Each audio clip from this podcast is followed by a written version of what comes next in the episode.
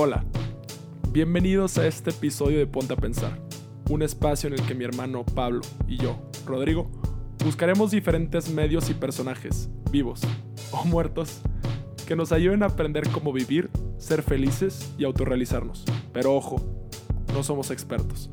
Somos simples mortales que buscamos ver cómo podemos comprender nuestra realidad.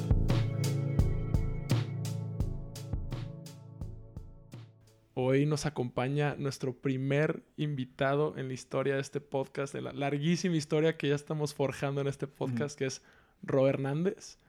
Es músico, claro que ya les compartiremos toda su información en, en nuestras redes también, pero justo hoy me dijo una frase que, que es con lo que me muero de ganas de empezar este podcast, que es vive el hoy.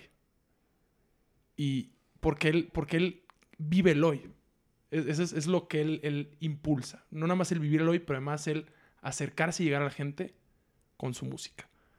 Y siento que, que en ese sentido nosotros estamos conectando mucho con él como creadores amateurs, uh -huh. empezando también nosotros a compartir un poquito a nosotros mediante este podcast. Entonces siento que tenemos mucho, mucho que aprender de él en este nosotros podernos abrir y, y no tenerle miedo el qué dirán, que es la temática principal que queremos tocar hoy. Entonces, nos, igual que Rodrigo, eh, bienvenido, ¿no? Estás haciendo historia en este momento.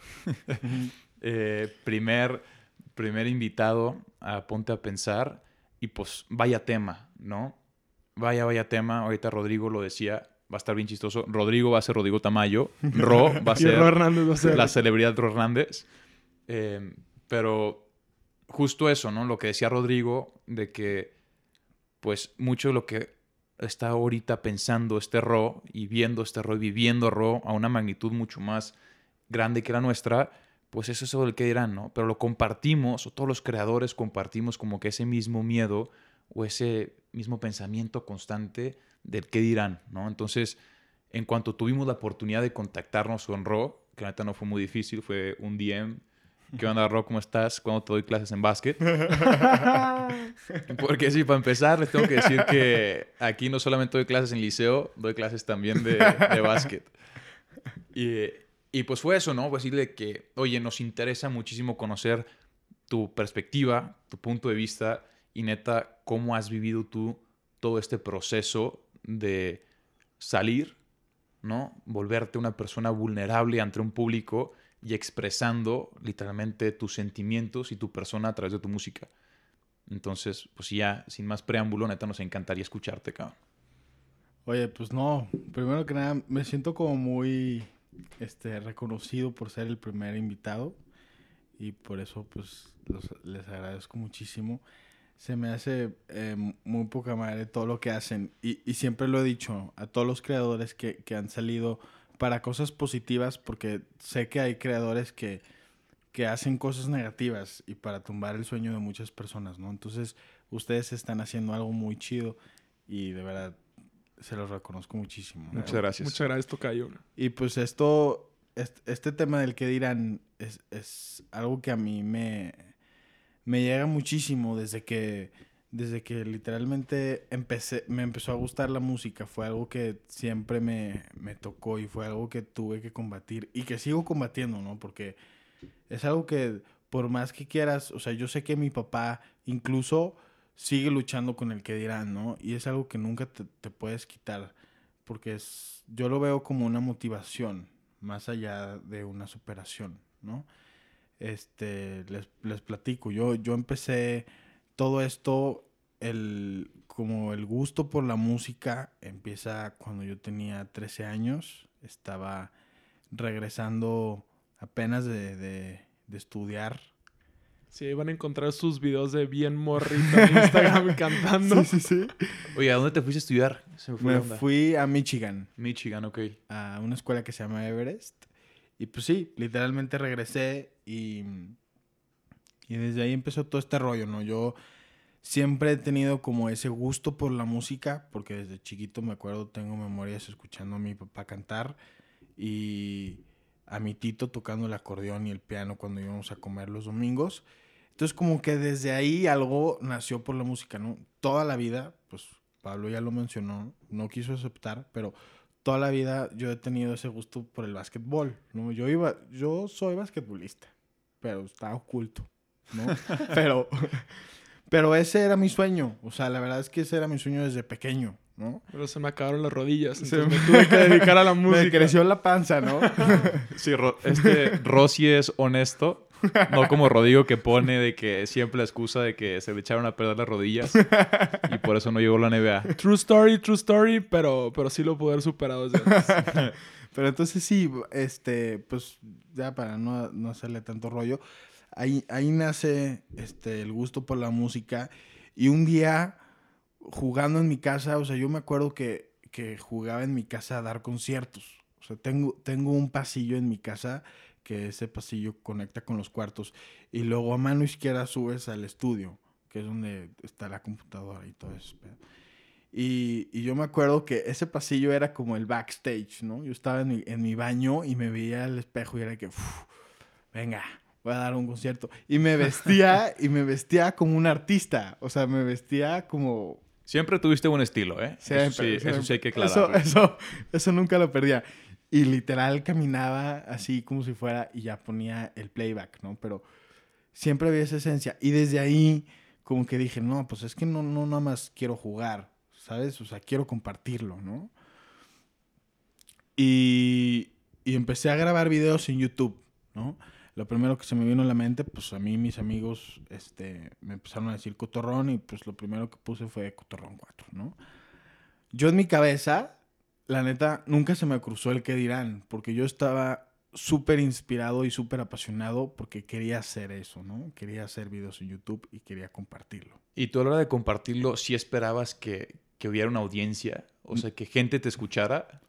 Sí, sí era el propósito. O sea, yo sí dije, quiero ser famoso, ¿sabes? O sea, sí dije que quiero que mañana digan, no ma, tú eres cotorrón. Sí, esa sí era mi mentalidad, la neta. Y no fue así. Fue todo lo contrario. Fue literalmente y, y fue un súper golpe al, a los huevos. O sea, este, me volví la carrilla más grande del Liceo del Valle. Y ahí empezó el que dirán, ¿no? Y ahí empezó el que dirán. Este, yo me acuerdo llegar a los pasillos y, y yo me acuerdo que era la hora de recreo y yo sabía, porque había personas específicas que yo sabía que ellos me iban a destruir diciéndome cosas, ¿no? Entonces me los evadía, ¿no? Yo ya sabía que terminando el recreo él iba a estar en ese pasillo porque le tocaba clase en ese salón. Entonces yo me esperaba 15 minutos más en el CRAI, ¿no? Por hacer ese tipo de cosas y por el evitar el que dirán y evitar el que, van a escuchar, pues pasaron muchísimas cosas, ¿no? Perdí derechos, exámenes por faltas, este, me terminaron corriendo ese año escolar, ¿no? Entonces, este, es, es ahí cuando me corren de la escuela y yo me doy cuenta de que, pues mames, o sea, ¿cómo, cómo fue posible que, que les hice caso? ¿Sabes? O sea, realmente es algo que me apasiona. ¿Y, y por, qué, por qué guardarlo? ¿no? ¿Y por qué sentirte avergonzado Exacto. de algo que tanto te gusta y como tú dices, algo que tanto te apasiona, ¿no? Exacto. Yo me acuerdo perfectamente, o sea, estaba y, y- y lo tengo en la cabeza porque es como una, una historia que toda mi vida va a estar ahí, ¿sí? Yo estaba en la cafetería, me acuerdo, y no tenía hambre, pero me pedía unos segundos chilaquiles porque yo ya sabía que si regresaba el mismo instante me iban a terminar, ¿sí? Este, con palabras y sí. Y normalmente todo este tema era de gente grande, entonces pues yo tenía 15 años, entonces era como, no manches, o sea, el doceavo me está diciendo, ¿sabes? Y yo me acuerdo que todos esos días, desde tercero de secundaria a segundo de prepa, sufrí, sufrí mucho. O sea, llegaba a mi casa y, y pues me subía la comida, no quería ver a mi familia. Me acuerdo que mi, mi hermano me preguntaba, ¿cómo estás? Y yo le decía, no, pues bien. Cuando en realidad dentro de mí yo sabía que nada estaba bien, ¿sabes? Pasaron, este, pues todo eso, eh, el año que me corren del- de, de mi prepa, del liceo, me, me meten a una escuela que nadie conoce, que yo no conozco absolutamente a nadie. Tenía muchísimo miedo. Este, y más porque pues venía de una escuela privada de las mejores de México, de Guadalajara. Y, y pues dije, no manches, o sea, si de por sí en las fiestas dicen que los del liceo somos súper fresas, imagínate aquí, o sea, me van a nadajear, ¿no? O sea, dije, no manches, voy a salir sin patas, ¿no? Y, y como que me guardé poquito. Y me acuerdo perfecto, porque esta historia la he compartido en muchísimas entrevistas. En el primer recreo, el primer día, me senté en una mesa solo y se me acercó un güey y me dijo, ¿qué onda? Pues tú de dónde eres, no sé qué. Le dije, no, pues vengo de acá, me corrieron, etcétera. Y me dijo, qué buena onda. Y yo, qué buena onda, ¿y qué? Pues que te corrieron. ¿Por qué? Y yo, güey, yo quiero regresar. ¿De, qué hablas? Ahí están todos mis compas. Sí, claro. Y me dice, no, qué bueno, porque te, te, vas a dar, te vas a dar cuenta y vas a valorar realmente lo que quieres. Y yo, no mames, güey. ¿quién eres, güey? ¿Sabes? De que sentí que ya lo había visto. Sentí que ya lo había escuchado antes. Y eso, puta, o sea, hasta el día de hoy me sigue girando en la cabeza. O sea, ¿por qué esa persona llegó en ese preciso momento y me dijo eso? ¿Sabes? Soy muy este, creyente en Dios. Entonces, creo realmente que esa fue una frase que Dios me mandó a través de esa persona, ¿no? Para decirme, güey, no te desmotives, güey. Al revés, velo como una oportunidad, ¿no? Porque es lo más impresionante que muchas veces e, esas crisis de la vida, esos golpes que te da la vida, como fue realmente sacarte de, de, un espacio en el que tú hayas pasado toda tu vida, fue de algún modo otro la mejor cosa que te pudo haber pasado en ese momento. Exacto. Sí, y, y, es, y es difícil contarlo. O sea, yo quisiera ser esa persona que dice, güey, yo estuve 12 años en, en el liceo y aprendí muchísimo. La verdad es que yo estuve desde primero de primaria, me corrieron en primero de prepa y este, perdón, en segundo de prepa y, y regresé en tercero, pero aprendí más, este, personalmente, pues, o sea, me mejoré más en ese año que me corrieron, o sea, creo realmente que el liceo realmente lo hizo por ayudarme a mí a futuro, ¿no? Este, y ya regresando más al tema, me creció muchísimo eso, ¿no? Em, en ese año regreso, pasa todo ese rollo, regreso al liceo en doceavo, empiezo ya, para ese entonces ya había lanzado mi primer sencillo. Es justo lo que te iba a preguntar, Ro. O sea, el proceso creativo de crear música lo tienes desde que, desde que estás chico, ¿no?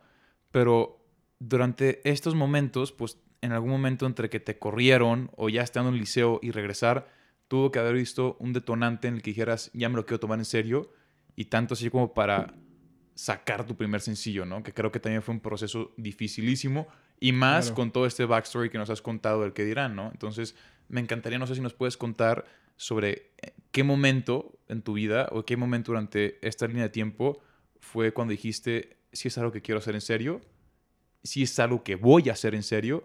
Y aquí está la evidencia, ¿no? Aquí está mi primer sencillo. Claro, sí. Este, ese mismo año en, el que me corrieron del liceo, este, primero que nada, yo, yo pensé que mis amigos del liceo ya no me iban a hablar, ¿no? Este, otra vez, el qué dirán, ¿no? ¿Qué dirán si, no mames, estoy en una escuela que nadie conoce, ¿sabes? O sea, me van a excluir, ¿sabes? Ya no me van a invitar a los mismos planes, ya no me van a tomar igual. ¿sí? Me habla uno de mis mejores amigos, Paulo Ochoa, y me dice, ¿qué onda, mi fly? Este, ah, pues esto, me dicen fly, ¿no? Este... Cotorro, fly, rock.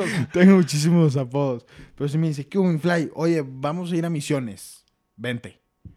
Yo dije, no mames, qué buen pedo que, que Te consideren. Que me considera, ¿no? Y, y pues más en, en, este, en este tema, ¿no? O sea, dije, va, vámonos. Este, nos fuimos a misiones. Me acuerdo perfectamente que nadie llevó guitarra. Nadie, nadie llevó guitarra. En la iglesia había una guitarra, pero estaba súper rota. Y, y, una vez estábamos en el, en el, techo de la casa donde dormíamos y uno dijo de que, oye, ¿sabes qué? Según tú cantas, ¿no? Échate una rolita. Dije, no mames, cabrón. Porque más a todos les encanta decir eso, ¿no? Sí, sí, sí, sí. sí. Ah, tú tocas el violín, pues ¿por qué no tocas el violín ahorita? Aguanta. Literal. Y, y, y- Y ya, y ya no sabes si es como que en, en un cotorreo de, oye, si te queremos escuchar, a ver qué, qué traes, o si es en un ponerte como en una situación incómoda de que, oye, ¿qué no te dedicabas a esto? ¿Qué no te gusta esto? A ver. ¿no? Como para probarte, pero más con afán de joder que con afán de neta escucharte. Exacto. Entonces, esto es algo que sí me va a gustar compartir porque yo sabía que esa persona lo estaba diciendo como para burlarse, ¿sabes? Sí, un afán de joder. En afán de joder. Y, y hubo algo en mí, una motivación que me dijo, a ver, güey, o sea, es tu oportunidad para cerrarle el hocico, ¿sí? O sea, para realmente, si cantas, cántale bien, ¿sí? O sea, y si tienes una rola, cántasela, o sea, que sepa quién chingados es Ro Hernández, ¿no? Entonces, dije, va, venga. Este, les, les dije, oye, pues tengo esta, esta canción que la acabo de escribir hace este, pues un par de meses y se las quiero enseñar a ver qué show, ¿no? Me acuerdo muy cabrón que es la, mi primer sencillo es con capo. Un capo traste es lo que usas en la guitarra para reducir este, la tonalidad en la guitarra, ¿no? Porque mi voz es un poco ronca, entonces es muy difícil en un tono grave en la guitarra como afinarme. Entonces no había capotraste. Entonces agarré una liga, un lápiz y ahí me armé mi capotraste, súper jodido. Pero sirvió, ¿no? Y total, les canté la rola y uno de mis amigos me dijo, güey, no mames, o sea, grábala ya, grábala. Y yo dije, no mames, ¿cómo la voy a grabar? Oye, ¿y qué cara puso esa persona que, que te dijo el comentario así con afán de joder? Fíjate que mientras yo cantaba, me acuerdo mucho que veía la guitarra porque tenía mucho, mucha pena. Pero cuando volteé a verlo, como que se quedó callado, así como que puso su, su boca como, "Mm, ok, ¿sabes? O sea, De que "Mm, me demostró que sí. Exacto. Entonces, este, pues así fue, me dijo, güey, grábala.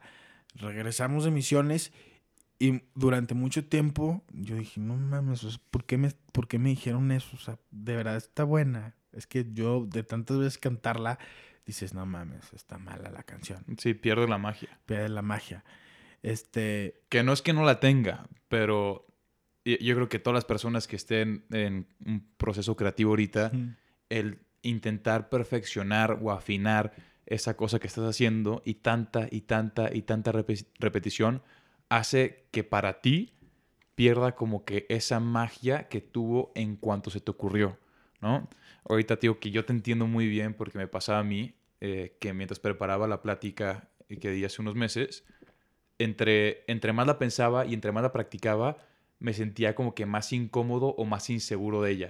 Entonces llegó un momento en el que dije de que no, ya, ya, ya, no la voy a decir ni, un- ni una otra vez más, porque si no, no me va a gustar. Y yo sé que es buena, yo sé que eh, la gente le va a gustar, entonces aquí la dejo. No sé si te pasó algo similar, ¿no? O sea, de que es tanto sí, sí. repetir, repetir, repetir, repetir, como que tú sientes que ya no tiene esa magia porque lo estás pensando y pensando sí. y pensando. Sí, o sea, te digo, la, la cantaba tantas veces que en mi oído yo decía, no, le voy a cambiar la letra. O sea, esto no va a pegar, esto no va a pegar, ¿no?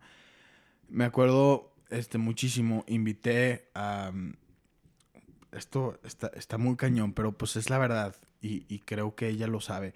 Invité al proyecto, a mi primer sencillo, a una muy amiga mía que se llama Isabela Vázquez, ¿no? ¿Por qué la invité? ¿No? Nadie me lo ha preguntado, ¿no? Pero es la verdad. Oye, Ro, ¿por qué le invitaste? Sí, ro, ro, así. Tiempo, tiempo, tiempo. Por primera vez en la historia, en Ponte a Pensar, la pregunta del millón. Rodrigo, ¿por qué invitaste? No, no, no, no. Ro, Ro, Ro. ¿por qué invitaste ¿Por qué invitaste? Pues sí, o sea, realmente la invité por el qué dirán, ¿no? O sea, ¿por qué? Porque ella era una persona que yo sabía que no era criticada. Yo sabía que ella era una chava que, pues, viene de familia bien, este, tiene buenos amigos, tiene buenas amigas. ¿Sabes? Como es esa burbuja que tú... Que, Y aparte es extremadamente talentosa. y aparte tiene una voz excelente, ¿no? Y por eso le invité. Y en, en ese momento, ¿no? porque yo tenía mucho miedo. Dije, híjole, si la saco yo solo y luego hay un güey que no le gusta y, ¿sabes? O, o vuelven a repetir la historia del Cotorrón 4 ahora en Spotify. Pues no mames, ¿sabes? Por eso le invito al proyecto, ¿no? Vamos a un estudio sin ningún conocimiento. Yo me acuerdo que era un estudio, híjole, o sea, fatal, literal, el productor sin ninguna experiencia. Yo me acuerdo que pues yo tampoco tenía experiencia, ¿no? Entonces ya era un era una igualdad. Este grabamos esa canción, nos dan el producto final, no nos latió para nada la calidad. La tuvimos que volver a grabar. Este y para, para la segunda grabada mi papá nos ayuda y nos consigue a un amigo de él que tiene, que tiene un estudio. Y la grabamos con él, ¿no? Yo en ese momento dije, no mames, cuando terminamos de grabar la primera canción que no nos gustó y que nunca la lanzamos, dije, no mames, o sea, si le vuelvo por poner el proyecto a Isabela, no va a jalar, ¿sabes? Porque va a decir, no, hombre, o sea, me llevó a un estudio jodidísimo y ahora quiere volver a grabarla. No mames, ¿sabes? Y dije, híjole, pues, ¿cómo le diré? Le, pues no sé cómo le dije, pero le dije, ¿no? Y jaló, ¿no? Y fue ahí cuando más del tema de no manches, la invité por el que dirán, fue como, no mames, o sea, realmente quiero hacer mi primer sencillo contigo, ¿no? Te admiro más como persona, como ya realmente una persona que, o sea, pues no sé si te importe en ese momento, ¿no? Pero ya estás como, pues poniendo de tu parte para, pues ambos ganar, ¿sabes? Porque, pues si piensas en ti mismo, pues es como, ay, no, chingue su madre, ¿sabes? Tendré otra oportunidad, ¿sabes? Pero no fue así, o sea, ella, venga, vamos, vamos para adelante, hay que sacar la rola, ¿no? Creyó en el proyecto, ¿no? Y creo que muchas veces, este, muchas de las personas que no encuentran el éxito o se, se encajan o se ahogan en su vaso, es por eso, porque no creen en ellos, no creen en el proyecto, ¿sí? Entonces, ¿tú crees? Ahorita creo que ya me gusta porque la historia está teniendo como que un torno de en un principio haber sido como negativa, todos los comentarios malos, todo el cuestionarte, ya está teniendo como que un cambio, algo mucho más positivo y estás haciendo énfasis en una idea que platicamos ya muchísimo, ¿no? Que es el creer en ti, ¿no? Entonces, simplemente, o sea, como notar o, o hacer que desde este momento sí vean cómo es importante el creer en ti mismo, en creer en tu proyecto a partir de un punto como estos, ¿no? Del sí realizar, darte cuenta de que, oye, tiene potencial, sí está chido, no soy la única persona que cree en este proyecto, voy a creer yo también en este proyecto junto a, a esta otra persona, vamos a lanzarlo, ¿no? Entonces, no sé, como que mi opinión, este pudo haber sido de que un punto eh, importantísimo, un parteaguas en tu carrera, en el que sí ya fue un, ¿sabes qué? Ese que dirán, échemelo a un lado, yo voy a hacer lo mío. Sí, li- li- literalmente, o sea, y, y así fue. O sea, yo me acuerdo que, que me puse, me puse los, los audífonos en, en ese estudio, me tocaba grabar mi parte. Isabela, super pro, ¿eh? O sea, ella se puso los audífonos y en dos tomas, ¡pum! Su parte quedó grabada, ¿no? Yo, híjole, o sea, una y otra, como en el básquet, o sea, un, un triple tras otro triple, ¿no? Entonces... Pura piedra. Entonces, me pongo los audífonos, me sale mal una toma y me dice el productor, güey, sé tú, cabrón, sé tú. Olvídate de, de lo que yo te estoy diciendo, ¿no? Y es eso. ¿Qué va a decir el productor si canto mal? Me volverá a invitar a grabar una canción. Esa era mi, mi pregunta. Y, y me di cuenta que realmente cuando una persona ve que tú estás dando el 100%, independientemente si no es tu amigo o nada más así te está viendo, te apoya. Sí, como que dice, órale, güey, qué Fíjate chido. que eh, esto hasta ahorita se me ha hecho muy bonito porque, bueno, una frase que, que dijo Séneca que dice, a menudo estamos más asustados que heridos y sufrimos más en nuestra imaginación que en la realidad. Y a mí se me hace muy impresionante que ya en tres puntos en tu historia, tanto con tus amigos, que tú creías que, ¿qué me van a decir? Tanto con Isabela, que tú le fuiste a presentar este proyecto, como con el productor, te llegaste a llevar sorpresas increíbles en base en poco a poco ir ya creyendo en ti y en ese proyecto que tú querías llevar a cabo. Sí, fue, te digo, fue algo súper mágico y, y, y, superé muchísimas cosas en mí. Y, y me di cuenta muchísimo cuando sacamos la canción que yo se la mandé, o sea, te lo juro que se la mandé nada más a 10 personas. Y muchísimas personas la, mencionaron en su historia. ¿Por qué? Pues, les gustó. Al final, pues vieron algo en esa canción que les gustó. Y fue ahí cuando algo en mí prende, una chispa de motivación. Y dije, ¿sabes qué?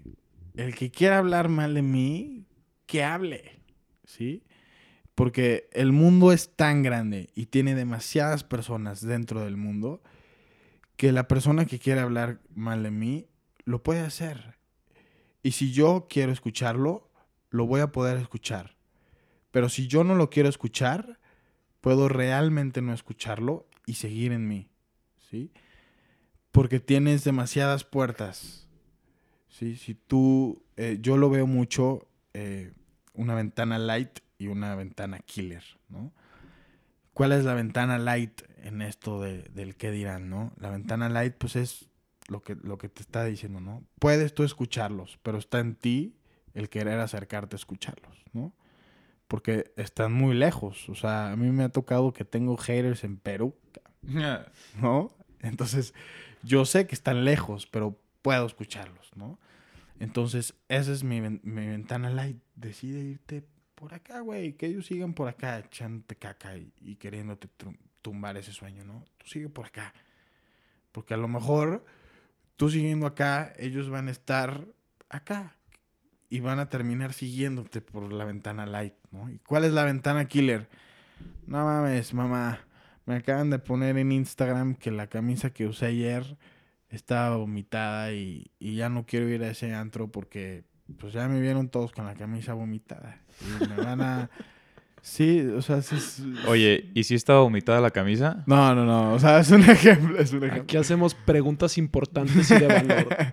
Pero entonces va más por ahí, ¿no? Y, y fue, fue ese, ese, ese momento en, en, donde yo dije, ¿sabes qué? O sea, ya, cabrón, o sea, ¿para qué le das tanta importancia a, a un comentario que realmente lo único que hace un, un comentario malo es o desmotivarte o realmente tener tu atención? Porque más allá es, es todo en, en, la cabeza. Claro.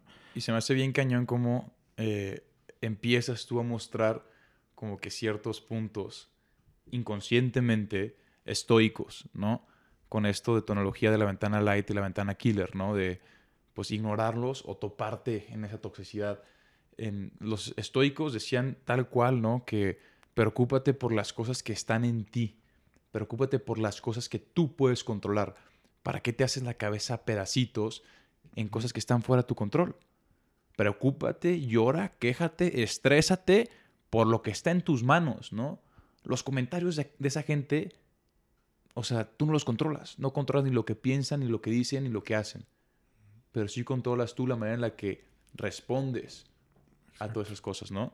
Entonces, ahorita ya para empezar a cerrar un poco este tema, eh, me gustaría pues que nos dijeras un poco tus, tus tips, ¿no? O sea, ¿cómo le has hecho? ¿Qué nos puedes aconsejar a todos nosotros que estamos ahorita emprendiendo? Eh, pues dentro de este, esta onda de, de, la creatividad, ¿no? Y que nos estamos topando frecuentemente a pues estos problemas del que dirán.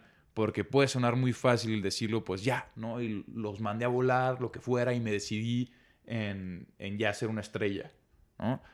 Pero el ya hacerlo, el ya, o sea, el ya ponerte a hacer eso, es lo que está bien difícil, ¿no? Entonces, no sé, no sé, que nos digas una o dos ideas de cómo es que tú superaste o sigues más bien superando el que dirán. Sí, pues mira, yo este, si, siempre lo he dicho, ¿no? Es, es, un reto. Empezar algo nuevo siempre es un reto, ¿no? Sea ser artista o ser empezar un programa de contenido para, para las personas que quieren este, pues, emprender en su vida o, o simplemente cambiar ¿no? su forma de vida. Y yo lo que hago mucho y lo que, lo que he estado trabajando, porque sigo trabajando, ¿no? Porque hay veces que, que tropiezo muy cabrón, ¿no? Te llega la idea a la cabeza, ¿no? ¿Cómo te llega la idea a la cabeza? No sé, un día estás jugando fútbol con tus amigos y alguien dice una palabra y dices, no mames, güey, me late hacer esto, ¿sí? Cuando te llega esa idea a la cabeza, tú ese mismo día aterrízala, ¿sí? Y esto va para todos los que me están escuchando. O sea, si, si un día les llega una, una idea a la cabeza, ese mismo día agarren, yo lo que hago mucho es agarro mi celular, saco notas y lo escribo, ¿no? Yo hago canciones, entonces cuando tengo ideas, agarro notas de voz y lo hablo. O sea, si yo te enseño mis notas de voz, son puras mamadas hablando de que yo te pensaba en el cielo. Así, frases que tengo. sí. Qué rolón, ¿eh? Sí, sí, así es. Entonces, tienes la idea en la cabeza, la aterrizas ese mismo día. ¿Por qué? Porque si no la aterrizas ese mismo día, a lo mejor mañana todavía te vas a acordar de esa idea, pero no va a ser igual de exitosa como la, la pensaste el día que se te ocurrió. Entonces, eso es lo que yo recomiendo, bajar esa idea y tal cual anotarla tal y como se te ocurrió. Y olvídense del qué dirá la gente desde un principio, porque eso es una es un dolor de cabeza y eso te consume la idea. Si tu idea está en un 100%, al pensar el que dirán se reduce a un 35%. Y a mí me pasó muchísimo empezando, ¿no? Si no me hubiera importado el qué dirán al inicio de mi carrera, no mames, o sea, hubiera podido sacar tres éxitos muy cabrones, yo creo. Que digo, quién sabe, porque también esos puntos de inflexión o esas complicaciones que te trajo la vida también te forjaron para ser el artista que eres hoy. Exacto. Y además a mí se me hace súper bonito que, que, en esos tips se refleja tu frase de vida, que es vive el hoy. Sí, vive el hoy. Hoy se me ocurrió esta idea, hoy la hago. Exacto. Hoy la llevo a cabo, hoy la escribo, hoy veo cómo puedo llevarla a cabo. Exacto. Entonces se, se, me hace increíble por, por ese lado. Y claro que nos llevamos muy, muy cañón la frase de, oye, tienes una ventana de luz, una ventana light para, para todos y una ventana killer. Que son dos cuestiones de, número uno, haz las cosas hoy. Número dos, ve que sí tienes dos opciones. Tú eres el que toma la decisión de tomar su camino o dejarte Exacto. afectar por los demás. Exacto. Entonces, gracias. La verdad es que te agradezco mucho que nos hayas compartido esta parte tan íntima de, tu historia y, que nos hayas compartido también tu experiencia. Y ahorita, antes de terminar, me gustaría que nos platiques algún proyecto que tengas, algo que nos quieras compartir. Claro, Tra traigo un proyecto muy interesante. Tengo un, un, padrino que le mando un saludo si está escuchando esto, que es el ganadero Pablo Moreno. Este tiene un, un rancho hermoso, la ganadería 7. Y una vez me invitó a, a ver torear a uno de los toreros que está manejando. Y me cambió. No mames, o sea, yo nunca había ido a los toros y, y, y, y, me gusta, y me va a gustar contarlo porque va al tema, ¿no? Yo nunca había ido a los toros y esa vez fui a los toros y realmente pues pude ver todo lo que hace un torero desde que está en el cuarto preparándose para salir a torear, ¿no? Su preparación, etcétera. Tuve la oportunidad de estar muy cerca a Arturo Gilio. Este. Y, y luego lo ves torear. Y pues literalmente es una oportunidad de vida. Porque te puedes morir. Sí, ahí se están jugando la vida. Exacto. Entonces, fue ahí donde se me prende la chispa como te platiqué, la aterricé ese mismo día, esa noche lo escribí. Llegué a mi casa y dije, venga, venga, tengo una muy buena idea. Me motivé yo solito, dije, voy a sacar una rola que le llegue a muchísima gente. Y fue cuando quise, y solito salió, o sea, yo nunca pensé en, en, que así se iba a conectar, así salió naturalmente, ¿no? La vida del torero, que es, pues se juega la vida, ¿no? Tener un pinche toro enorme que pesa 400 kilos, pues está cabrón. O sea, realmente es, es, es, un tema muy cabrón, ¿no? ¿Cómo lo conectas con la vida real? Pues el toro es el qué dirán, los tropiezos de la vida, ¿sí? Como, no mames, no lo quiero intentar porque voy a caer. Los haters. Los haters, sí, pinches haters. Entonces, este, el toro es todo eso, ¿no? ¿Y cómo lo toreas? Con alma de torero. Si tienes la oportunidad o, la- o- o estás en- ahí y puedes correr como si fuera Pamplona del toro Exacto, o como un matador, pararte, o sea, con tu... Exacto. O sea, con... No sé cómo El se llama. El capote, pero ¿cómo se llama su, su uniforme o su... No, vestido. eso sí yo. Me estás no. quedando mal, Ro. Pero parado frente, Sí, sí, frente sí. al toro, volteando a ver los ojos y enfrentándolo, ¿no? Es enfrentar- Entonces, no, no huir, tampoco no huir de los problemas, no huir de la realidad, Exacto. sino afrontarla, ¿no? Exacto, porque el torero, pues, puede decir, no mames, está enorme el toro, me voy. ¿Sabes? O decirle a mi padrino, güey, ¿qué pedo? ¿Por qué me mandas este toro, no?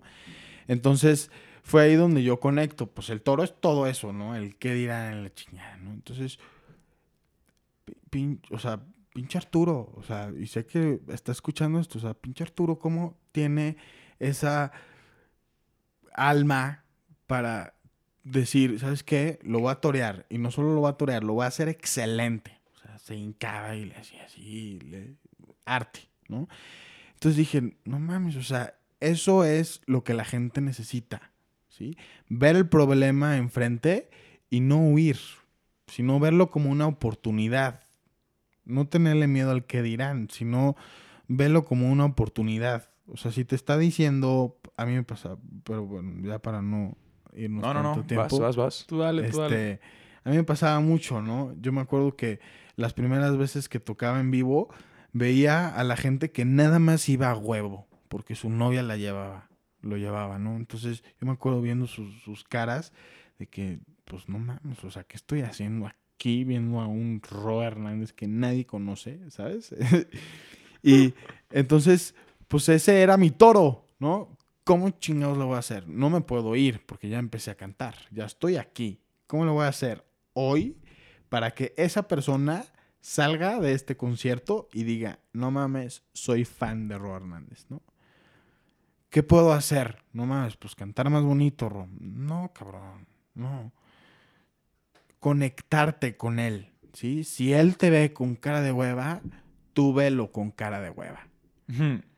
Literal, literal. ¿Por qué? Porque cuando lo ves con cara de hueva, él dice, ah, chinga madre, ya no le puedo ganar, ¿sí? Y conectas con él y luego ya le dices, órale, yo puedo ser como tú. Si eres hater, pues yo también puedo ser hater. Pero ahí te va lo que realmente me apasiona. Y es ahí cuando dicen, órale, ¿no? Entonces, a mí me, me, me, me, pasó mucho que una vez, me acuerdo mucho, que iba un, iba un güey, iban otras tres niñas.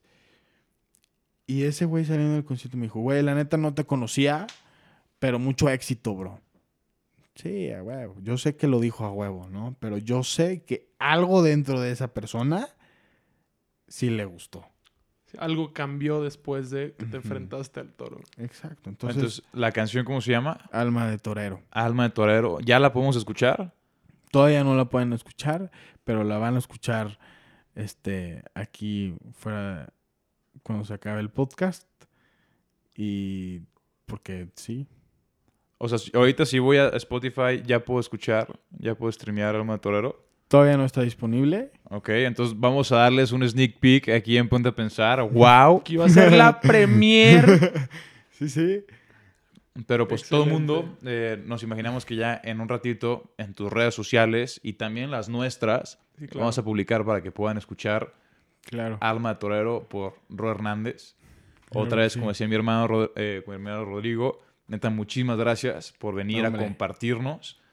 Y pues ojalá en un futuro podamos tener otro podcast ya que nos vengas a contar cómo ganaste tu primer Grammy. no, hombre, pues muchísimas gracias eh, por, por ser el primer invitado. Me siento súper, súper feliz. O sea, no tengo otra palabra para describirlo. Es, es un honor ser su primer invitado. Muchísimas gracias. Decían Ro. Y, y que esto, que esto crezca. Mucho Venga. éxito.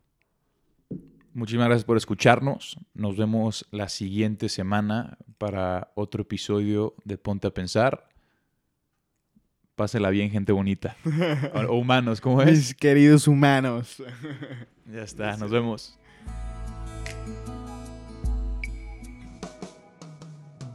Alma de torero que yo desde pequeño. Puede que a veces fracaso, pero siempre yo regreso y aprendo, Y aprendo de los errores que cometo, que cometo. y sigo firme con mi alma de torero que yo desde pequeño que fue con la que Dios me manda al mundo entero para enseñar, Para enseñar. Que todo lo puedes lograr todo lo puedes si lo haces con amor. Si lo haces con amor.